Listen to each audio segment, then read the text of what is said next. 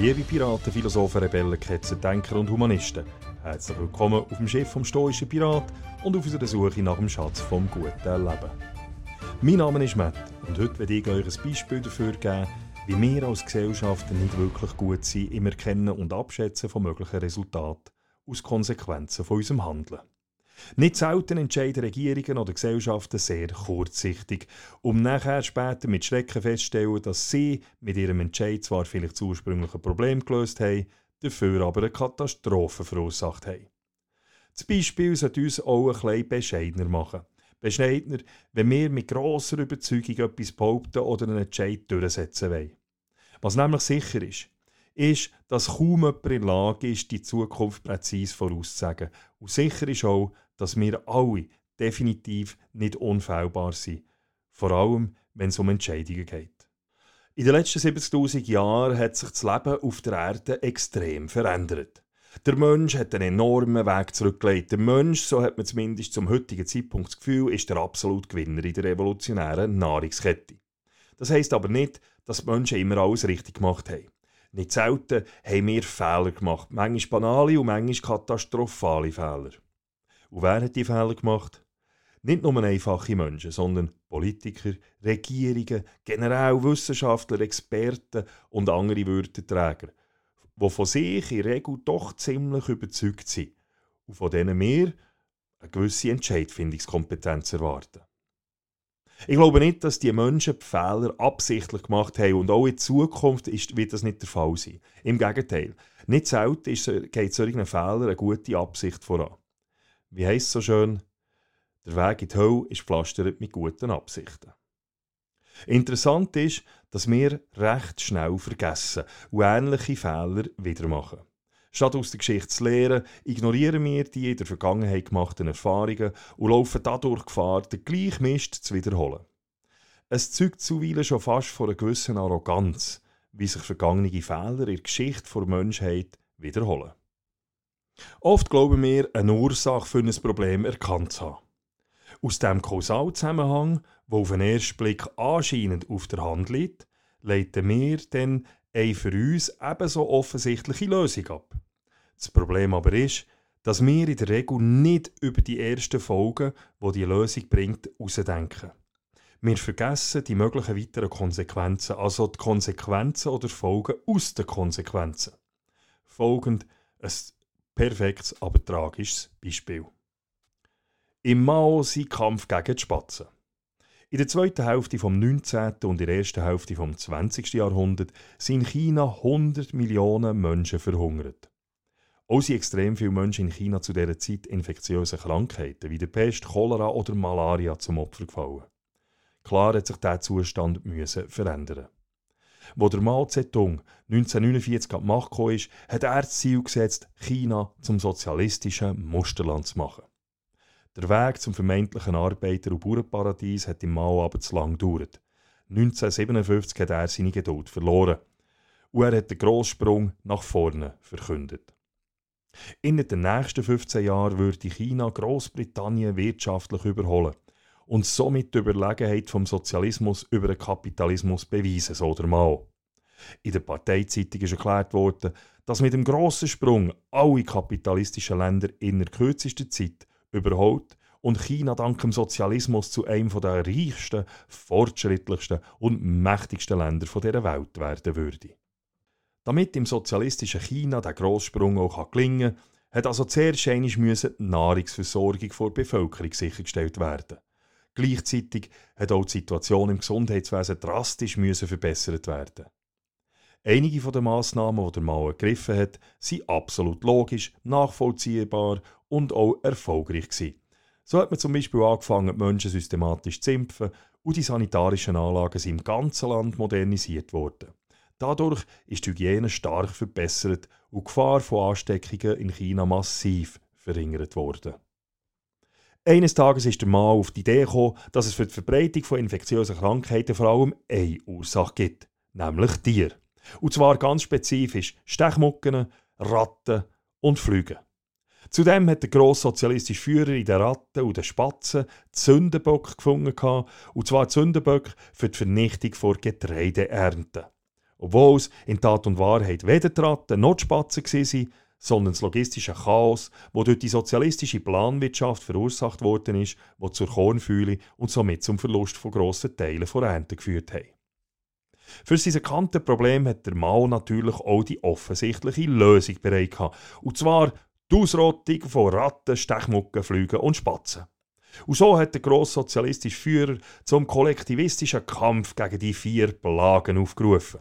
Ein Spatz, so hat der Mao erklärt, isst 4,5 Kilogramm Getreide pro Jahr. Für 1 Million ermordete Spatzen können somit 60.000 Chinesen ernährt werden. Und so, und so hat die Kampagne gegen die vier Plagen 1958 angefangen. Mittels Plakat sind jung und alt aufgerufen worden, ihre Pflicht zu erfüllen und so viele Vögel wie möglich zu töten. Vögel, so hat das sozialistische Regime verkündet, sagen sowieso Tier vom Kapitalismus. Menschen ab dem Alter von 5 sind aufgefordert worden, in Spatzenkrieg zu ziehen. Und wie es verlangt worden ist, haben alle brav mitgemacht. Das ist aber auch nachvollziehbar, weil wer nicht mitgemacht hat, ist Gefahr gelaufen, als Volksverräter verhaftet zu werden. Mit Stöcken, Besen und Fahnen haben die Leute umgefuchtelt, sie haben auf die Pfannen geschlagen und einen riesigen Lärm veranstaltet. Das mit dem Ziel, dass sich die Spatzen nicht mehr getrauen zu landen, sondern schließlich erschöpft vom Himmel fallen und nachher können erschlagen oder verschalpert werden.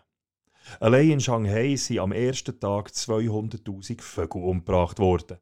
Die Staatszeitung hat geschrieben am Folgetag, kein Krieger soll sich zurückziehen, bis die Schlacht komplett gewonnen ist.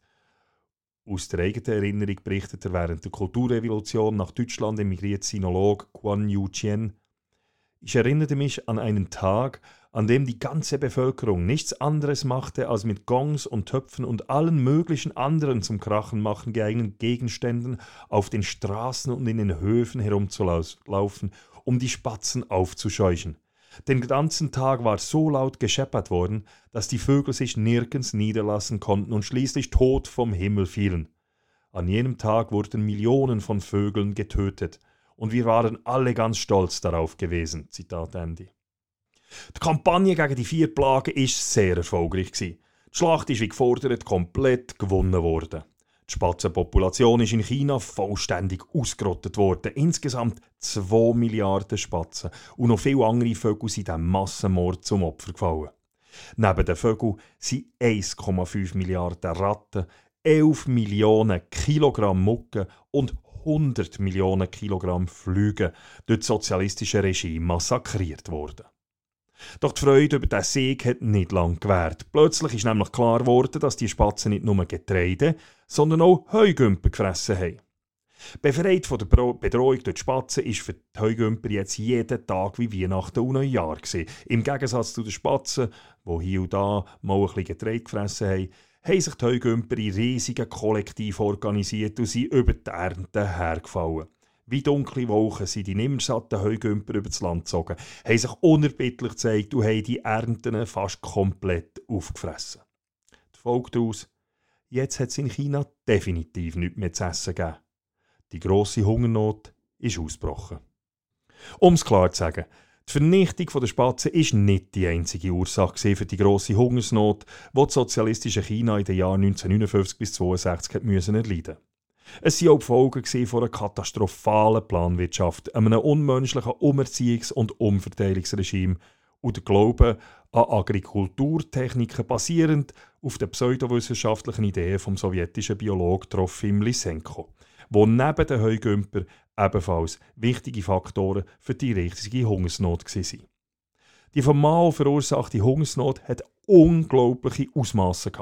Der holländische Historiker und China-Spezialist Frank Dickhöter kommt zum Schluss, dass mindestens 45 Millionen Menschen in China in den Jahren 1958 bis 1962 einen unnötigen Tod gestorben sind. Die meisten von ihnen sind verhungert, rund 2,5 Millionen sind gestorben, weil sie zu Tod gefoltert oder erschlagen worden sind. Was wir daraus lernen können, ist, dass Ökosysteme sehr komplexe und mannigfaltige Zusammenhänge bestehen. Zusammenhänge, wo wir mit unserem zum Teil einfachen Denken von Ursache und Wirkung nicht sofort erfassen können. Wir sollten uns darum bewusst werden, dass mit der Lösung eines Problems plötzlich andere Probleme können auftauchen können. Probleme, die eventuell viel gravierender sind als das ursprüngliche und jetzt gelöste Problem.